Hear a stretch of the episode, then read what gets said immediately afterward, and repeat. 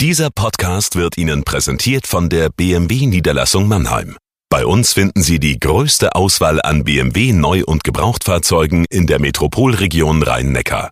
Darüber hinaus sind wir Ihr Kompetenzzentrum für Elektromobilität. Überzeugen Sie sich selbst und besuchen Sie uns. Auch online unter bmwmannheim.de. Wir heißen Sie herzlich willkommen. Und jetzt viel Freude beim Zuhören. Jagoda Marinic hier mit dem Corona-Tagebuch für den Mannheimer Morgen. Und Sie werden es nicht glauben. Es ist das letzte Corona-Tagebuch. Der Tag musste kommen. Ich habe auch nie gedacht, dass es so lange gehen wird. Wahrscheinlich habe ich überhaupt nicht darüber nachgedacht, wie lange es gehen wird, als ich die Idee dafür hatte. Aber heute geht es in jedem Fall zu Ende. Ja, der Urlaub steht an und im Urlaub sollte man auch keine Corona-Tagebücher schreiben, habe ich mir sagen lassen. Und andererseits sind wir alle auch in eine Art Normalität zurückgekehrt.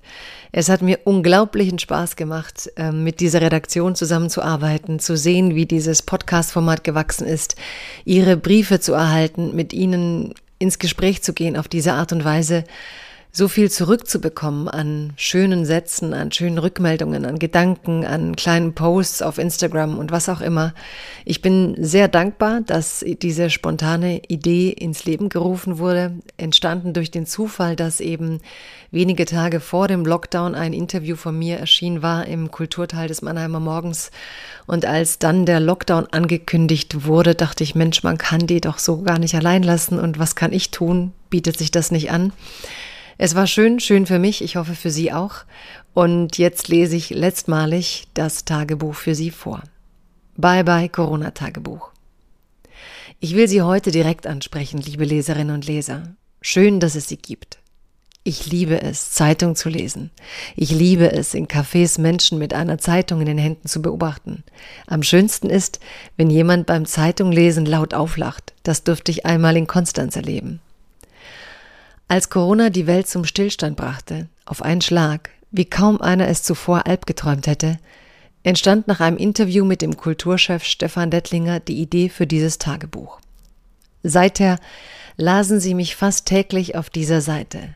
Doch auch ich las sie fast täglich. In ihren herzlichen und wachen Briefen, auf Twitter oder Instagram. Ich hätte nicht erwartet, dass wir so lange im Gespräch bleiben, für sie jeden Morgen auf Themensuche zu gehen, war eine unvergessliche Erfahrung für mich. Mein erster Impuls war, ich will als Autorin etwas geben in dieser schwierigen Zeit, das, obwohl gerade Künstlerinnen ja nie nur nützlich sein wollen, lieber zweckfrei, aber unverzichtbar. Und was geschah? Sie, liebe Leserinnen und Leser, haben mir viel zurückgegeben. Kluge Gedanken, kritische oder einfach auch schöne Post, wie etwa ich fange jetzt meinen Zeitungsmorgen mit Ihnen an. Oder das Gegenteil. Ihre Kolumne hebe ich mir für den Schluss auf, wie ein Dessert. Es hat mich berührt, wie berührbar sie waren. Ich habe nicht ohne Grund die Kolumnen auch gesprochen. Vor kurzem schätzte die Mannheimer Abendakademie, allein in Mannheim leben wohl 30.000 Analphabetinnen und Analphabeten, Menschen, die Texte nicht zusammenhängend lesen können. Wie viele Menschen nicht oder nur schlecht lesen können, das beschäftigt mich schon lange. Ein Land, das sich Bildung für alle leisten könnte, leistet sich stattdessen über sechs Millionen Menschen außen vor zu lassen. So viele sind es in Deutschland. Ich weiß nicht, wie ich die Welt erfahren hätte, wenn ich nicht lesen könnte. Sie und ich. Wir wissen, was für ein Geschenk das Lesen ist. Es ist Zeit, das Tagebuch zu schließen. Die neue Normalität hat uns wieder.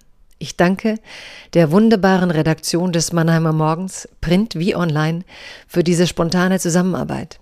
Ich danke Ihnen, liebe Leserinnen und Leser, liebe Zuhörerinnen und Zuhörer, für Ihre Offenheit. Ab jetzt bleiben Sie bitte einfach ein für alle Mal gesund, bis wir das ganz normale Leben wieder haben. Nur ein bisschen besser als zuvor. Unser Austausch war mir ein Fest.